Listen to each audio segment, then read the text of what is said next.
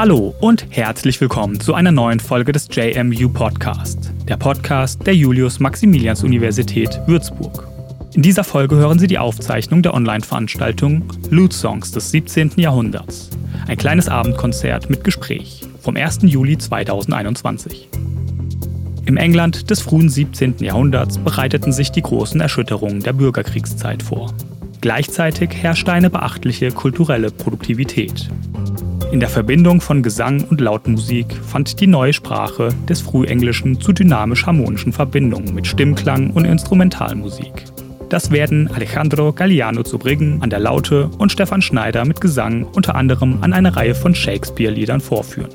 Mit Dr. Patrick Maywald der englischen Sprachwissenschaften tauschen sich die Musiker über Zusammenhänge zwischen historischer Sprache, Aussprache, Stimme und Instrument aus. Professor Dr. Seno Ackermann der englischen Literatur- und Kulturwissenschaften an der JMU führt durch die Veranstaltung. Lieber Herr Dünnchen, vielen Dank. Äh, liebe Studierende, liebe Gäste und Freunde von außerhalb der Uni, liebe Kolleginnen und Kollegen, ich heiße Sie herzlich willkommen. Äh, die heutige Veranstaltung, das wollte ich vorneweg gesagt haben, ist ein Experiment, also quasi ein Zoom-Experiment, ein Zoom-Musik-Experiment.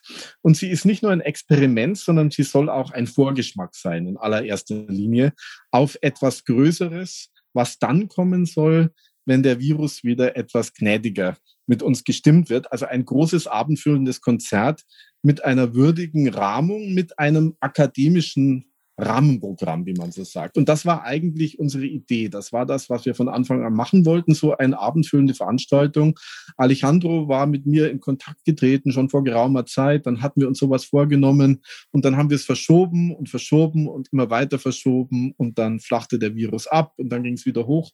Und irgendwann haben wir gesagt, jetzt wollen wir ein Zeichen setzen äh, und einfach mal was machen, äh, sozusagen als Vorgeschmack. Und das ist die heutige Veranstaltung. Ich freue mich, dass die Resonanz äh, so groß ist. Es sind jetzt 35 Leute da, sehe ich. Und ich freue mich umso mehr, weil ich natürlich weiß, dass wir alle wahnsinnig viel Zeit vor dem Bildschirm und in Zoom-Räumen verbringen und wahrscheinlich eigentlich gar nicht so furchtbar viel Lust haben, da erstmal wieder solche Räume zu betreten. Ähm, also toll, dass Sie das, äh, dass Sie das alles machen. Es gibt ein Programm, also ich nehme an, dass Sie das Programm alle gefunden haben und möglicherweise auch vor sich haben. Das hängt ja sozusagen an dem Plakat dran. Aus dem Programm können Sie sehen, wir haben zwei Musikblöcke jeweils ungefähr eine halbe Stunde und dazwischen drin ein, äh, je, jeweils ungefähr eine Viertelstunde und dazwischen drin ein bisschen Austausch, so dass wir so summa summarum äh, nicht länger machen wollen als eine gute Stunde, äh, weil dann glaube ich ist sozusagen die Möglichkeit so eines Zoom-Konzertes erschöpft. Ähm, wir wollen also diese akademische Rahmung auch heute nicht übertreiben. Wir haben aber doch so eine Art Motto. Das Motto steht ja auf dem Programm auch drauf. Das Motto ist Sprache, Stimme, Instrument. Äh, oder vielleicht, um ein bisschen präziser zu sein, das Motto ist Aussprache, Stimme, Instrument. Oder um noch präziser zu sein, das Motto ist historische Aussprache, Stimme und Instrument. Und diese Programmatik hat ganz knapp gesagt was damit zu tun, dass wir jetzt seit geraumer Zeit in der Anglistik, Amerikanistik damit beschäftigt sind, äh, die tiefen Gräben äh, zuzuschütten äh, die zwischen der Linguistik auf der einen Seite und der, den Literatur- und Kulturwissenschaften auf der anderen Seite äh, existieren. Äh, und da suchen wir, wenn wir schon nicht zuschütten, suchen wir wenigstens nach Brücken.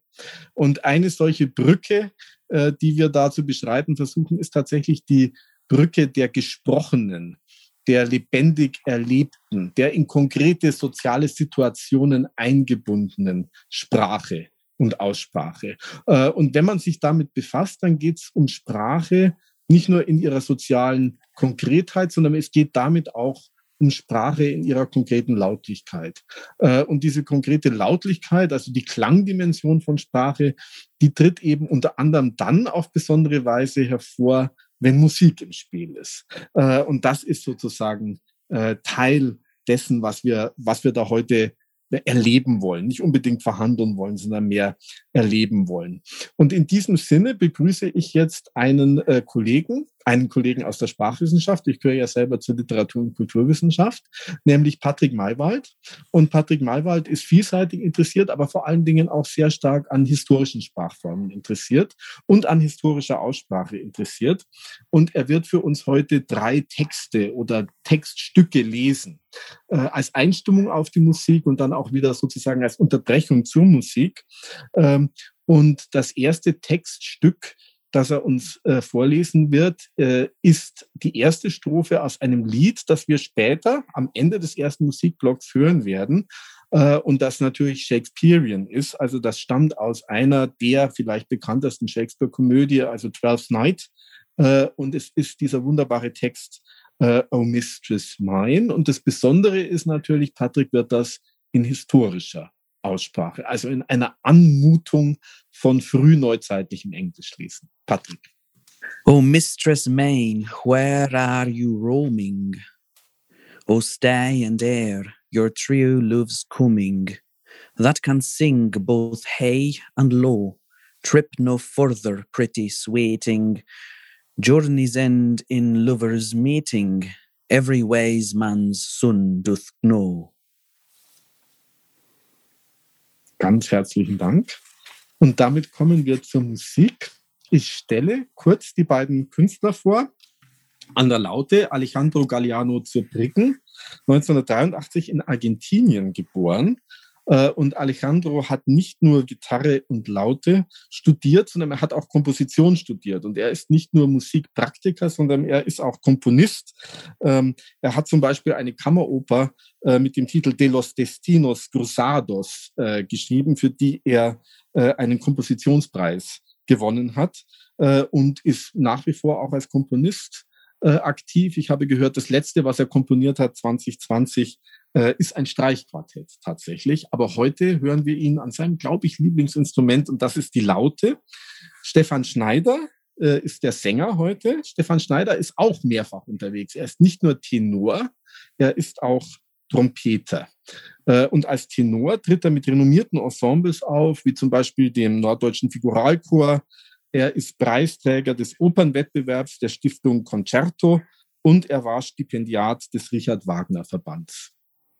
Ähm, damit betreten wir den ersten Musikblock. Ich mute mich äh, und übergebe das Mikrofon an Stefan und Alejandro.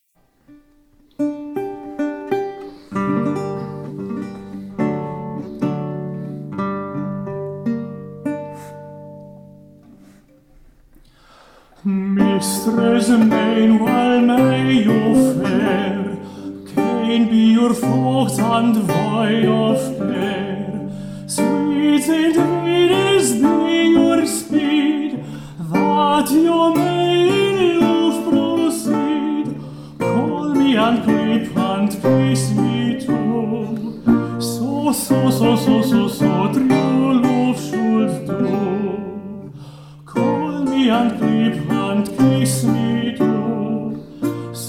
so so so so so triolo should do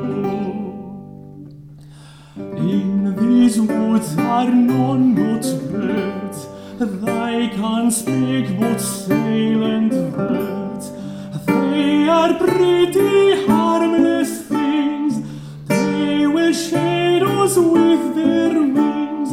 Call me and clip and kiss me too. So so so so so so triollo sul do con gli altri pant kiss so so so so so so triollo sul do never stray for me no noise this for foolish girls and boys. Every childish thing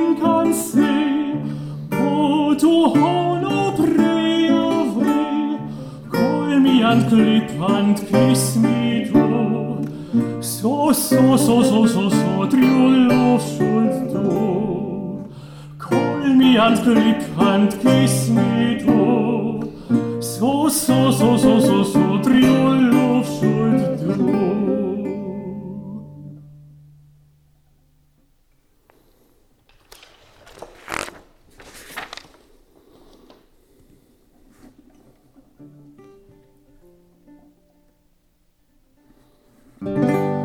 was a lover and his lass with a hey, with a ho, and a hey, no, no, and a hey, no, no, no.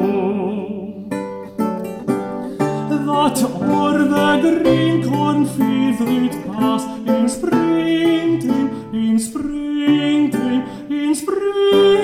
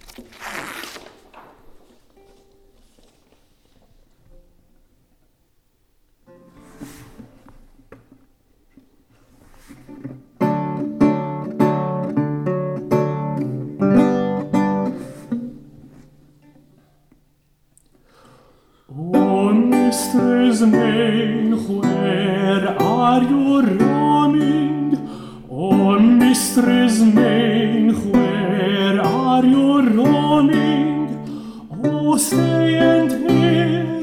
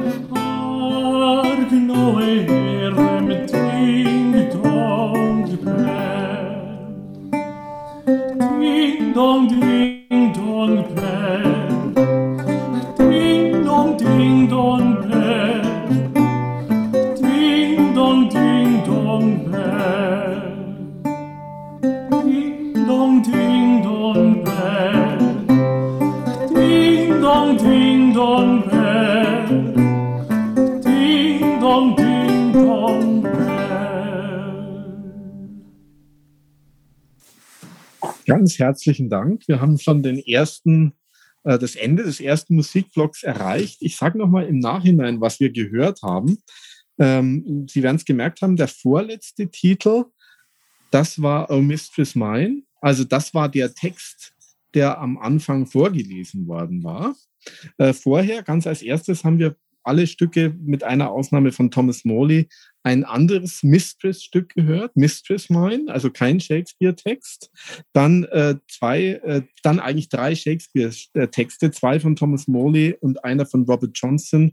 Äh, It was a lover and his lass aus As You Like It, Oh Mistress Mine aus Twelfth Night äh, und zu Schlu zum Schluss aus The Tempest von Robert Johnson, Full Fathom Five. Und äh, ich merke, dass auf meiner Stimme ein kleines Echo drauf ist. Gell?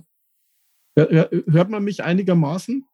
Ja. Es ist gut verständlich. Ich höre mich so ganz leicht doppelt. Mich selber stört es nicht so übermäßig, aber man weiß ja nicht so genau, wie es auf der anderen, wie es auf der anderen Seite rauskommt. Ähm, ja, äh, was mich äh, sehr beeindruckt hat, äh, das zu hören, äh, sind vielleicht zwei Dinge, die ich gleich mal vorneweg sage.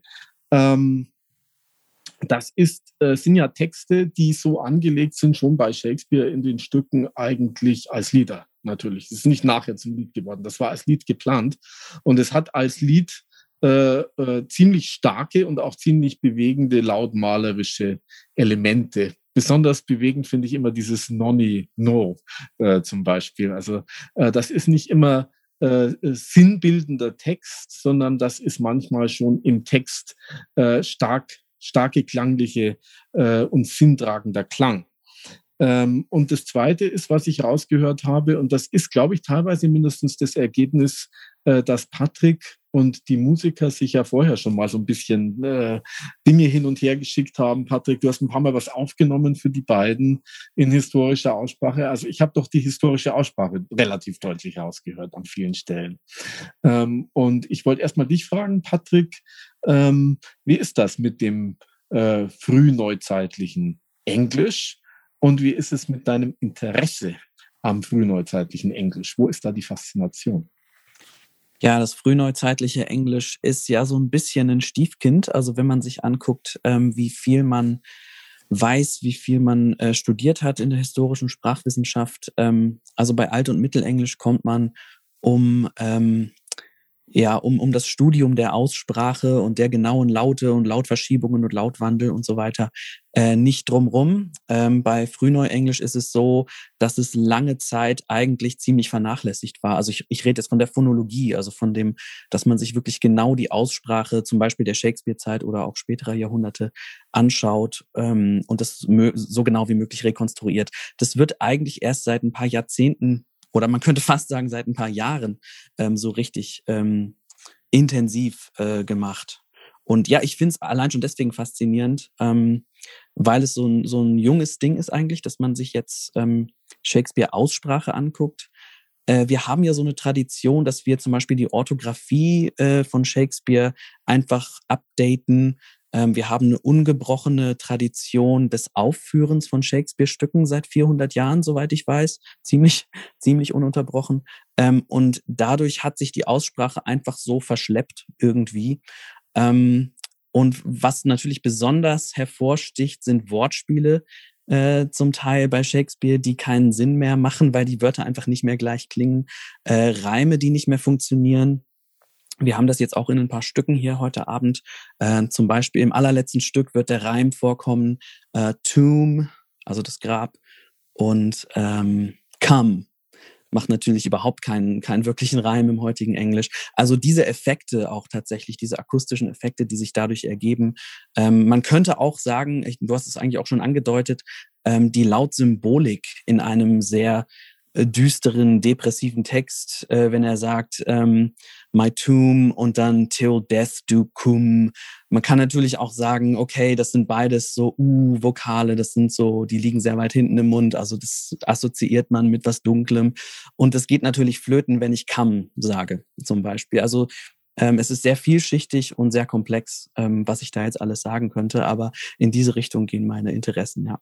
Also es passiert eine ganze Menge, äh, wenn man dieser historischen Aussprache Aufmerksamkeit äh, schenkt. Und was passiert, ist eben nicht nur, dass es wieder historisch wird, sondern indem man sich äh, da ein bisschen distanziert von der Aussprache, äh, erwächst auch sowas wie eine neue Empfindlichkeit für Aussprachephänomene, also für die Klangdimension äh, von Lyrik. Kannst du, kannst du äh, noch mehr deinen Eindruck schildern, was mit den Texten als lyrischen Texten sozusagen äh, für dich geschieht, wenn du sie in frühneuzeitlichem Englisch hörst? Also du hast schon gesagt, da sind natürlich treten e-, e-, Effekte hervor, die man vorher nicht gehört hat, aber es klingt ja schon auch so, als, als hättest du sozusagen dann ein anderes Erlebnis. Nicht nur intellektuelle Einsichten, sondern auch ein anderes äh, Erlebnis des Textes als Lyrik. Okay, ähm, das wird dann sehr schnell subjektiv, glaube ich. Das wäre okay. ähm, was ich da jetzt sagen könnte. Also allein schon, also eine Sache fällt mir noch ein. Ähm, das ist die Tatsache, dass das Shakespeare-Englisch ähm, ein also äh, meistens in einem rotischen Akzent, also wir nehmen an, dass es noch äh, keine wirklichen nicht-rotischen Akzente gab. Nicht-rotische Akzente ist, ist das, was man heute mit Standard-britisch ähm, Aussprache ähm, assoziiert. Zum Beispiel, dass man car sagt und das R wird nicht gehört. Also car würde man assoziieren mit, mit ähm, vielleicht West, äh, West Country oder, oder ähm, Nordamerika. Ähm, dadurch wirkt es schon mal sehr anders, ähm, amerikanischer, irischer, auf jeden Fall nicht, nicht äh, standard britischer, ähm, wenn man das mit solchen Akzenten hört. Also man, man hat sofort an, andere Assoziationen.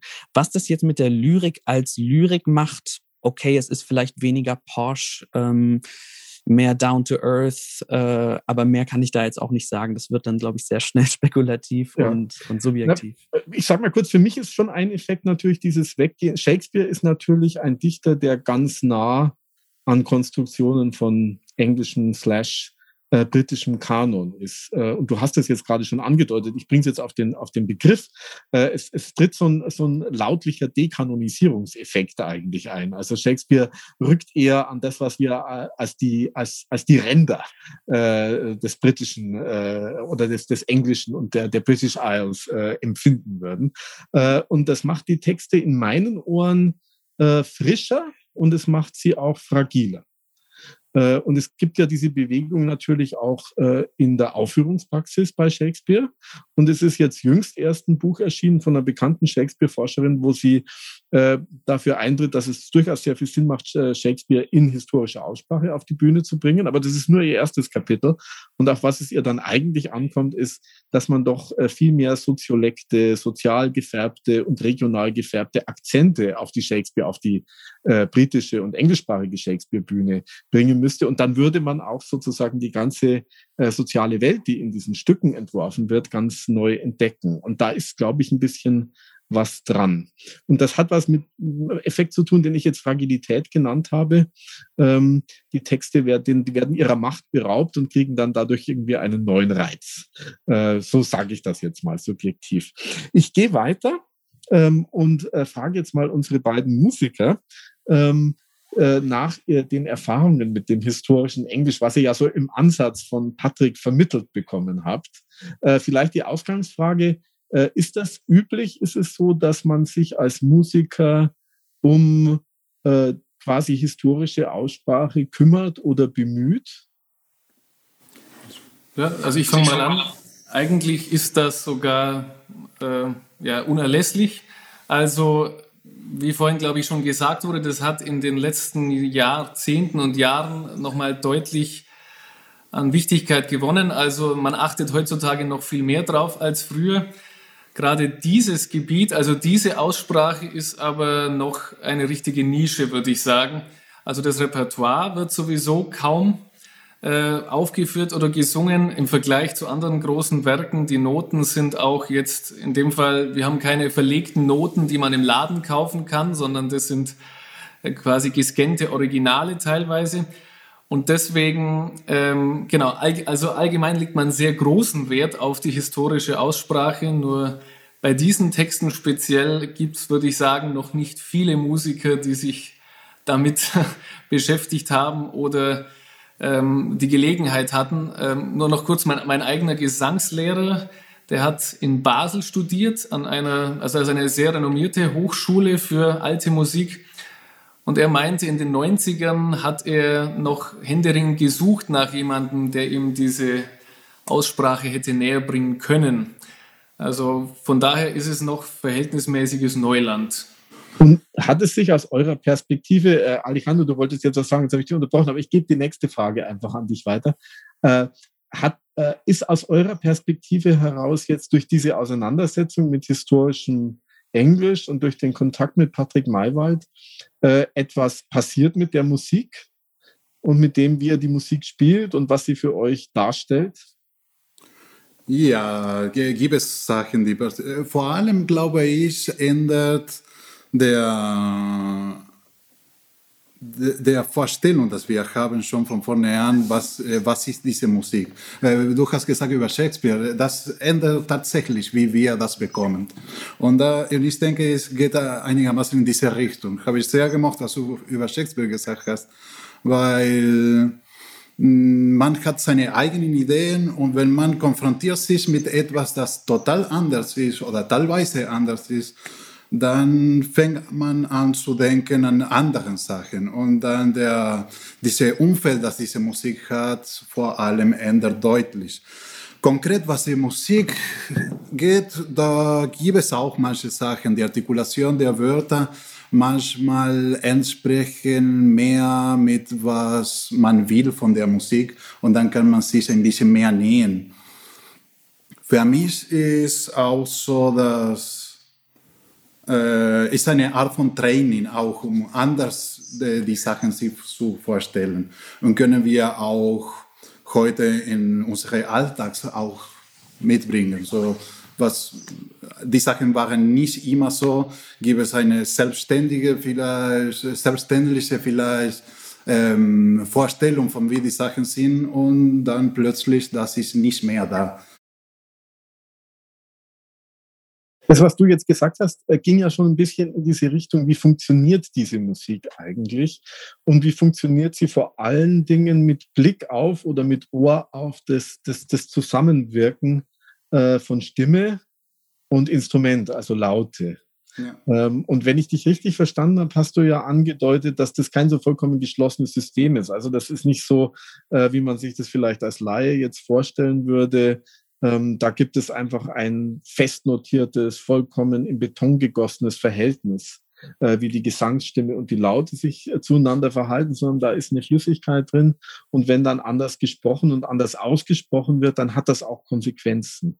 Äh, vielleicht, wenn du da noch was oder wenn ihr beide noch mal was dazu sagen wollt. Ja, gibt es manche sozusagen Auswirkungen davon, äh, von was passiert, wenn die Artikulation der Wort, zum Beispiel äh, Passions anstatt Passions, äh, diese Art von Sachen äh, haben viel zu sagen danach, wenn man die Laute auch nimmt und muss man äh, imitieren, äh, genau was die Melodie da macht. Äh, aber da ist, was ich meinte, ich habe das Gefühl, dass diese ähm, historische Aussprache geht es ein bisschen ähnlicher von was ich von der Musik will. Also ja, genau, was du jetzt glaube ich schon so gesagt hast, es ist also die Kommunikation wirklich zwischen Instrument und Stimme ist äh, an den einzelnen Stellen teilweise wirklich direkt von der Aussprache des speziellen Wortes abhängig. Zum Beispiel, ob er jetzt einen, wie er einen Akkord anschlägt und oder wie lang er ihn liegen lässt, je nachdem, wie vielleicht der Vokal gefärbt ist. So etwas könnte man, glaube ich, sagen.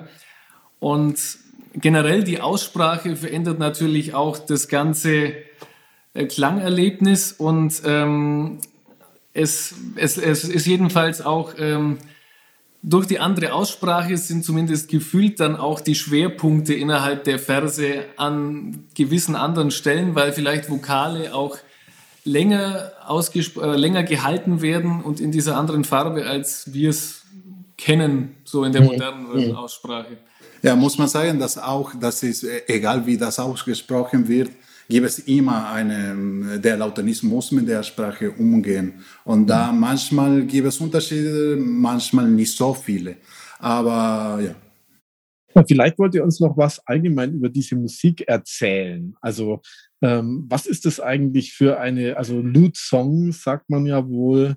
Ähm, wie ist diese Musik eigentlich einzuordnen? Wie stand die eigentlich in der, in der kulturellen Situation ihrer Zeit? Also muss ich mir jetzt vorstellen, dass das die Art von Musik ist, die zu hören war äh, in irgendwelchen Kaschemmen oder Kneipen äh, oder, oder wo gehört die hin und wie funktioniert die? Ja, ich glaube, als Komposition ist wirklich vokal gedacht. Äh, wobei in England die Instrumente wurden mehr benutzt als in anderen Ländern in Europa. Äh, die Konzeption der Linien, wie das komponiert ist, hat, schuldet sehr viel zu der Sprache, zu den Wörtern. Äh, wo die Gewicht von der Melodie liegt, wo, wie das überhaupt artikuliert wird insgesamt. Darf ich kurz, äh, ja. ich glaube, die Frage war ein bisschen anders gemeint, nur ähm, also wo man diese Musik gespielt und gehört hat, also ob diese, ob diese Ja, die Frage war für, über die Musik. Und wenn ich äh, versuche, das langsam dahin zu kommen. Lasst euch Zeit, wir müssen nicht hetzen. ja. Äh, so gesagt, danach, ja, die Instrumente wurden mehr benutzt. Dann in diese Vokalkonzeption kommt die Laute und die Laute muss spielen genau, was sie die nachspielen diese Sprache. Äh, die Laute wurden benutzt von ja, Hobbymusiker. Äh, könnte man tatsächlich studieren, Laute an der Universität. Das war auch eine besondere Sache. Wurde man nicht so viel Geld machen, so wie Rechtsanwalt oder irgendwas anderes. Aber das war eine Möglichkeit. Gibt es eine sehr schöne Quelle von der spät 17. Jahrhundert von ähm, lauten Lehrer von Cambridge. Das ist, äh, da kann man sehr viel von dieser Kultur auch nehmen und verstehen, was die Laute da bedeutet. Äh, grundsätzlich war ein sehr beliebtes Instrument. Die Lautenisten könnten selber spielen und singen. Das war auch eine sehr besondere Sache, könnte man sozusagen ein Chor mitzubringen und mhm. dabei singen. Und das war ja für eine Kneipe zum Beispiel, das könnte das sehr gut funktionieren. Ja. Mhm. Also eine sehr vielseitige Musik, die in allen möglichen sozialen Situationen eigentlich grundsätzlich mal funktioniert. Also diese Kombination von Laute und Stimme.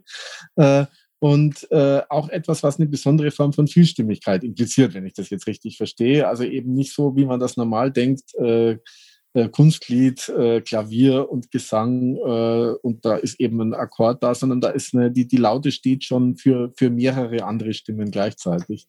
Und genau, das ergibt so gemeinsam einen kleinen Chor.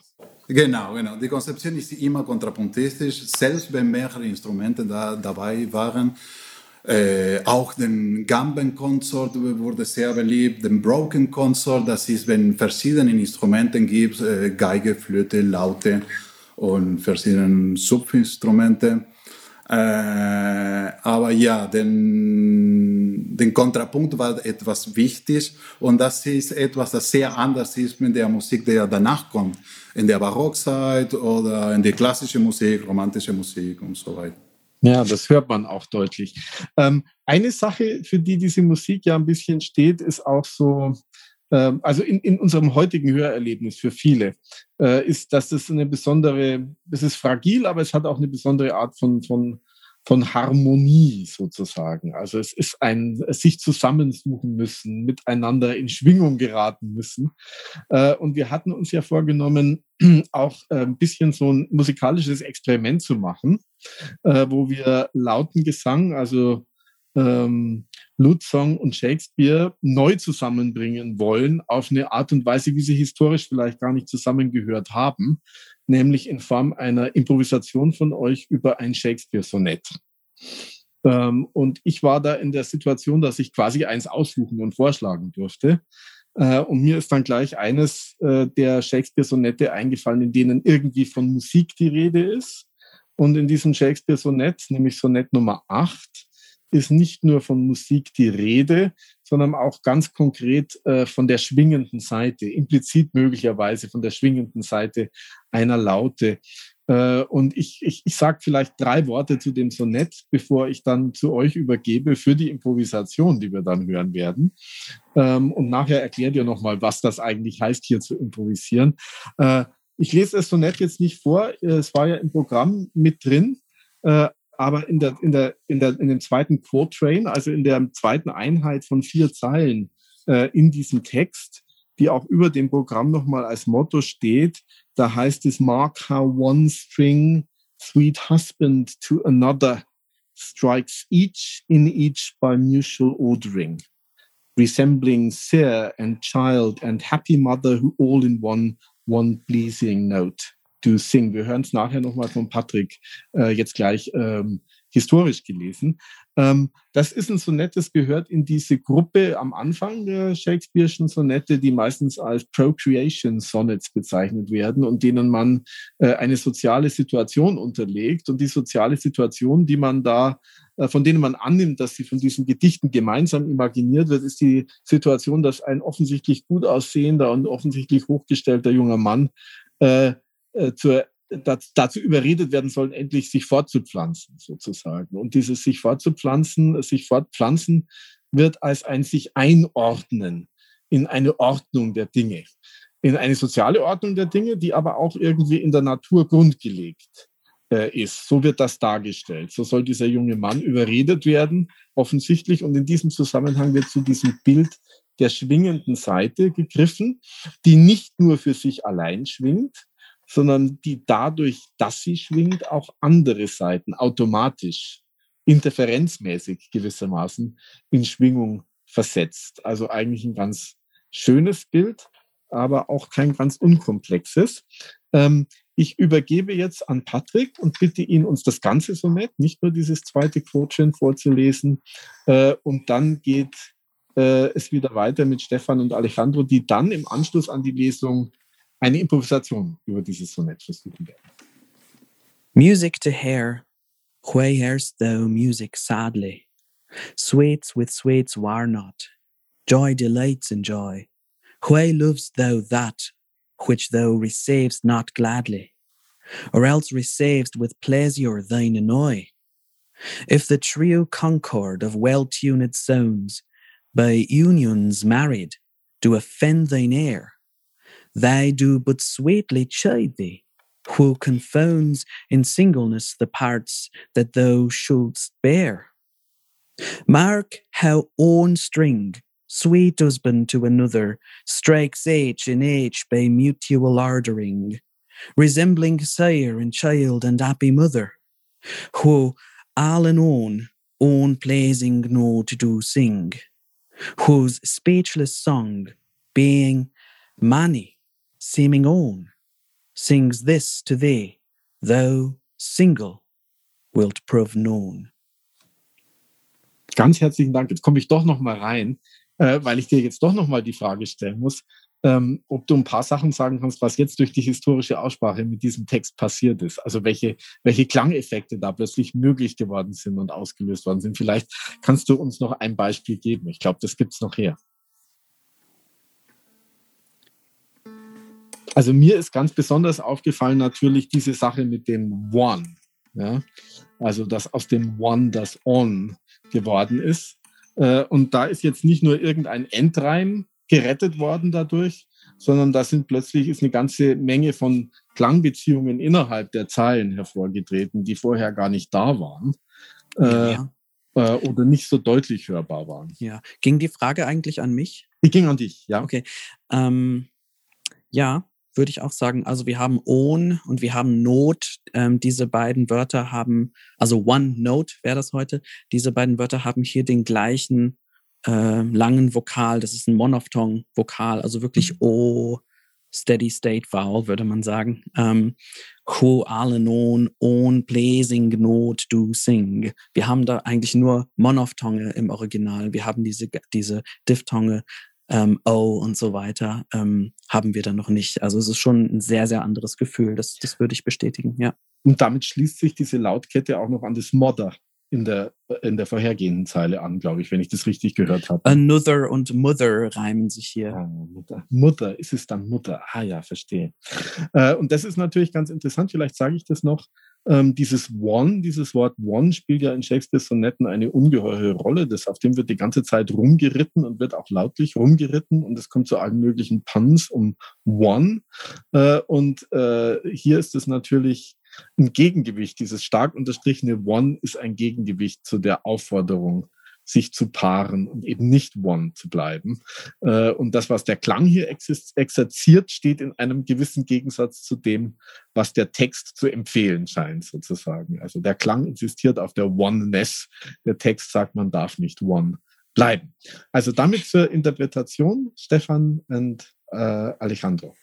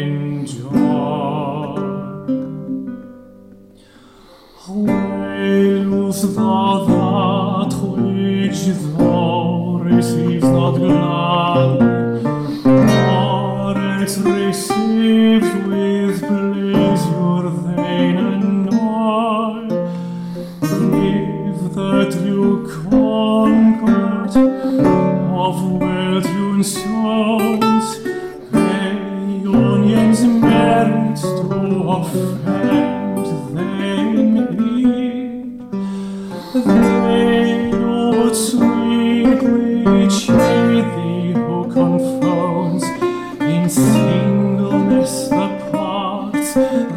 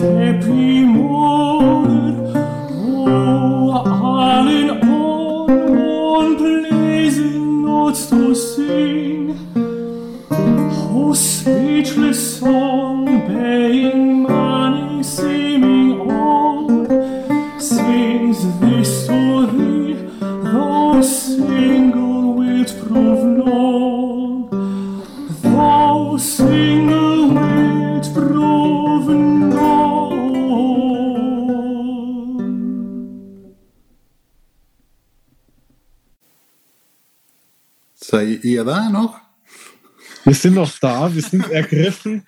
Es sind auch äh, schon äh, Hände hochgegangen. Ich fand, es klang ganz toll. Ich habe es noch nicht gehört. Ich habe es jetzt auch zum ersten Mal gehört, diese Improvisation. Äh, bin, bin sehr beeindruckt, muss ich sagen. Ein, ein weit gestrecktes Sonett. Also es ist natürlich wesentlich länger geworden, was ja und es ist äh, äh, es ist sehr ähm, nachdenklich in a very pensive mood. Ähm, Wollt ihr uns erzählen, wie ihr bei dieser Improvisation vorgegangen seid? Also wie funktioniert das eigentlich? Ich sage jetzt Improvisation. Ähm, wie gesagt, die, die Konzeption der Musik damals war sehr kontrapunktistisch. Das heißt, erstmal wurde der Bass geschrieben. Auch Tenor genannt, so in der frühen Renaissance oder ja, Renaissance in allgemein. Nach diesem Bass sind die verschiedenen Stimmen sozusagen in Konsonanzen. Äh, die Begriff Konsonanzen war auch ein bisschen anders, als was wir heute denken. gab es perfekte Konsonanten, imperfekte Konsonanten, gut. Äh, einmal, dass dieser vierstimmige Satz, jetzt sprechen wir von einem vierstimmigen Satz, komponiert wurde oder, ähm, ja, genau. Dann kommen die, komponiert wurde, kommen die Diminutionen. Das heißt, jede Stimme könnte anders gespielt werden. Weiß nicht, ich spiele den Bass jetzt, den zwei Takten von dem Bass. Das ist grundsätzlich.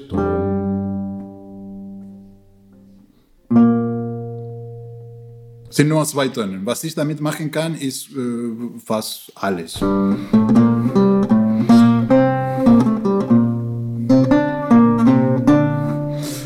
Und so in jeder Stimme dann äh, der Ergebnis ist etwas ziemlich Komplexes. Danach, einmal das komponiert wurde, dann gehen wir zu denken in den Rhythmus oder der Dramaturgie von diesem Stück. Was machen wir?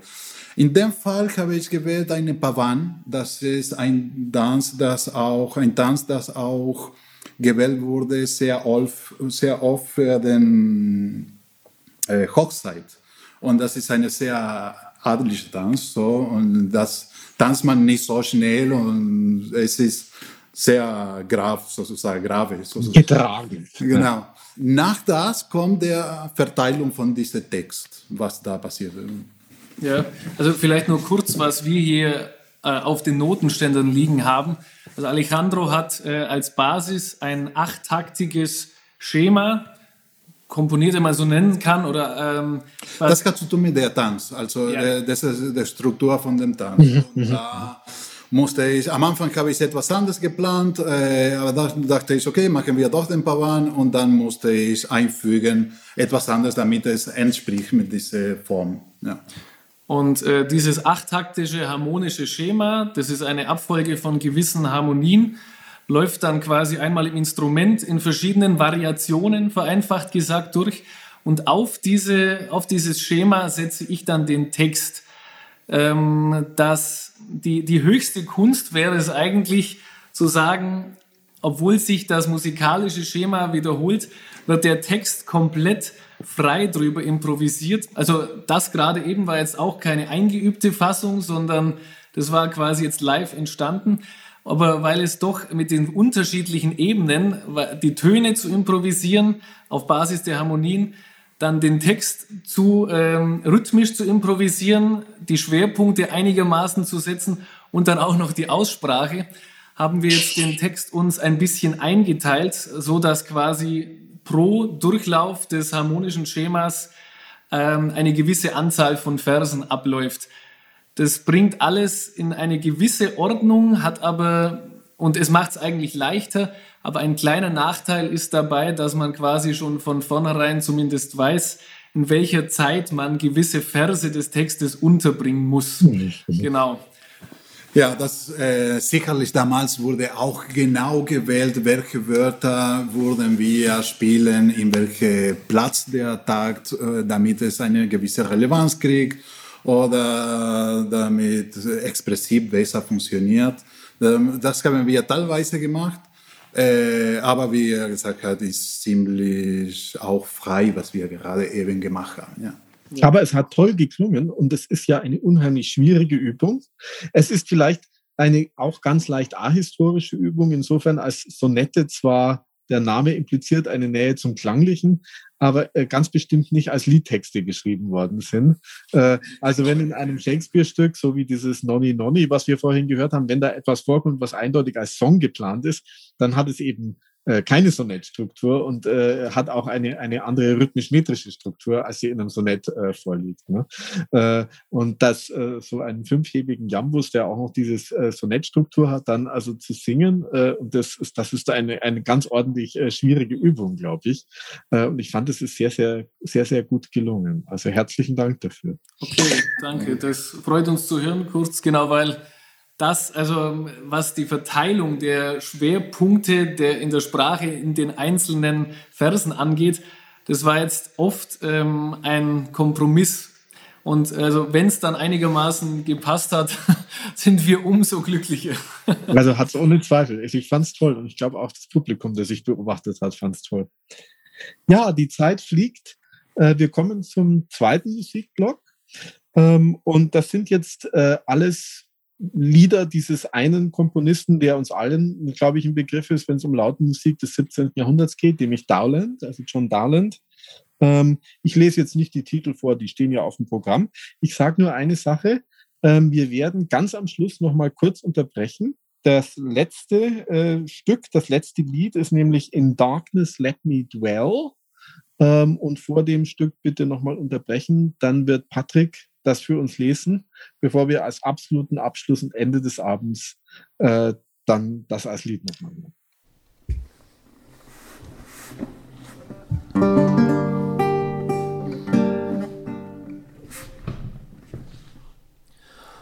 If may combines good passions move, or make love sick wherein May passions weary noch to grow, that may despair that governed me too long. All of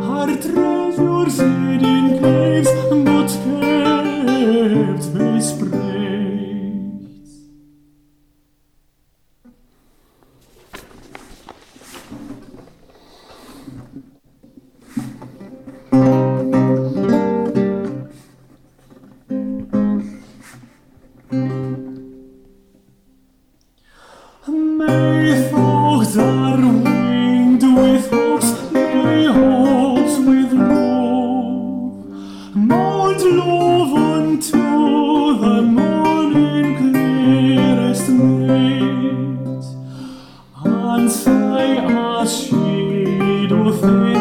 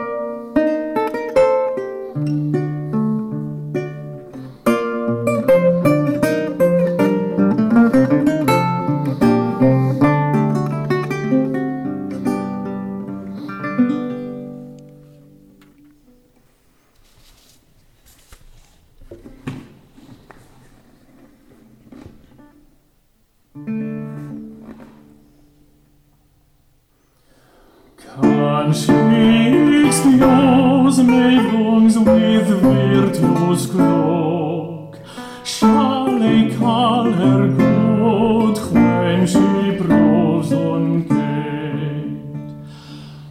Argos clear fears which vanish into smoke?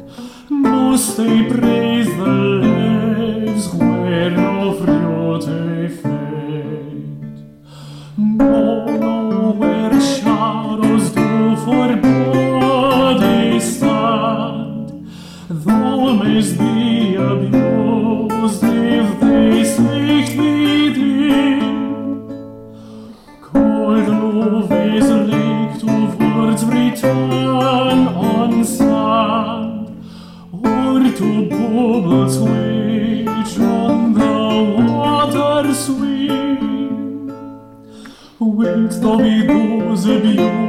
still, singing that she will reach thee name, if thou canst not o'ercome her with thy love thee thus fruitless ever.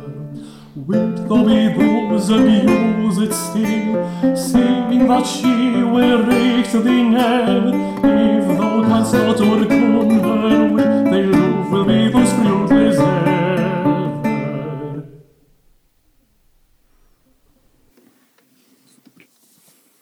In darkness let me dwell, the ground shall sorrow be, the roof despair to bar all cheerful light from me. The walls of marble black that moistened still shall weep, my music hellish jarring sounds to banish friendly sleep. Thus wedded to my woes and bedded in my tomb, Oh, let me living die till death do come, till death do come.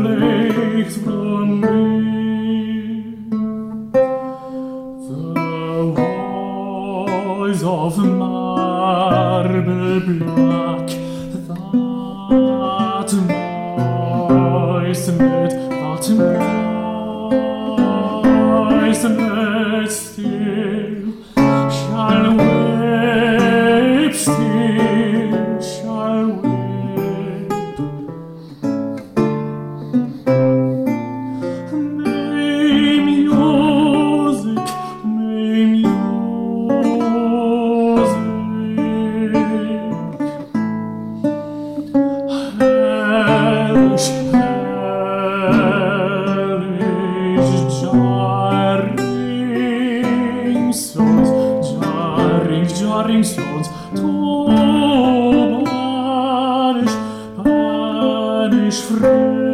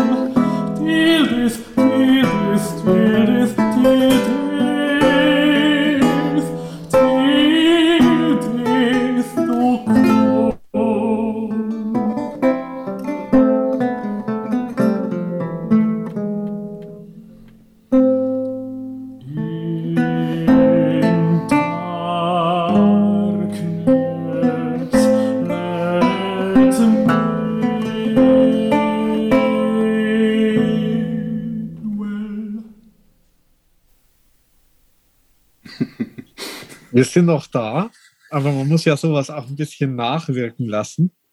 Äh, also war ganz toll. Ähm, ich danke euch ganz, ganz herzlich für die wunderbare Musik. Ähm, war ja ein großes Experiment heute. Ich vermute, dass es für euch heute stressiger war, als vor fünfmal so vielen Leuten zu spielen in einer normalen Konzertatmosphäre. Ja, vor allem die Technik vorher. Danach ist Und da habt ihr euch ja, das muss ich vielleicht auch nochmal dankend erwähnen, da habt ihr euch ja selber wahnsinnig stark drum gekümmert. Und es ist ja technisch einiges, was wir geplant hatten, hat dann nicht funktioniert, zum Teil aus Virengründen eigentlich. Also aus Virengründen und aus den Regelungen, die aus dem Virus dann heraus erwachsen sind. Und ihr habt euch ja jetzt äh, da selber nochmal unheimlich umgetan, auch technisch. Also ihr habt ganz schön äh, was geleistet, auch über das reine Spiel hinaus. Äh, und es war ganz herrlich, darf ich sagen. Ich bedanke ich bedanke mich gleichzeitig bei Herrn Dünchem, der sich um die Technik und die Aufnahme gekümmert hat. Ich bedanke mich bei Dina, die sich um den äh, Zoom-Raum äh, gekümmert hat. Ich bedanke mich ganz, ganz herzlich bei Patrick für die wunderbaren Lesungen, äh, die äh, auch nochmal sehr, sehr äh, eine eigenständige Säule eigentlich waren äh, in der ganzen Geschichte. Und ich bedanke mich bei dem zahlreich erschienenen und sehr aufmerksamen und hörbereiten Publikum. Ähm, und ich glaube, es ist, es ist zehn nach sieben. Ich beende den Abend an dieser Stelle. Allerdings nicht ohne den Ausblick nochmal auszusprechen auf das, dass da nochmal was kommt. Sobald es wieder geht. Vorhersagen mache ich keine. Aber da wollen wir dann mal ein abendfüllendes Konzert machen. Die Planung ist es tatsächlich am Hubland zu machen, also nicht irgendwie an klassischen Orten wie, äh, wie dem Toskana-Saal oder sowas, sondern wirklich am Hubland im Philosophikum, vielleicht zwischen den beiden innen gelegenen großen Treppen. Äh, wir werden sehen, wie das läuft. Äh, ich sage guten Abend. Äh, bleib aber selber noch im Zoom, äh, weil ich ja natürlich noch mit Stefan und, und Alejandro und den anderen noch ein bisschen äh, da, da, kurz Goodbye sagen will. Also auf Wiedersehen an alle. Danke. Vielen Dank, es war großartig. Danke. Wir können ja alle mal unser Mikrofon anschalten und noch kurz den Musikern. Ja. Ja. Ja, super. Perfekt. Thank you.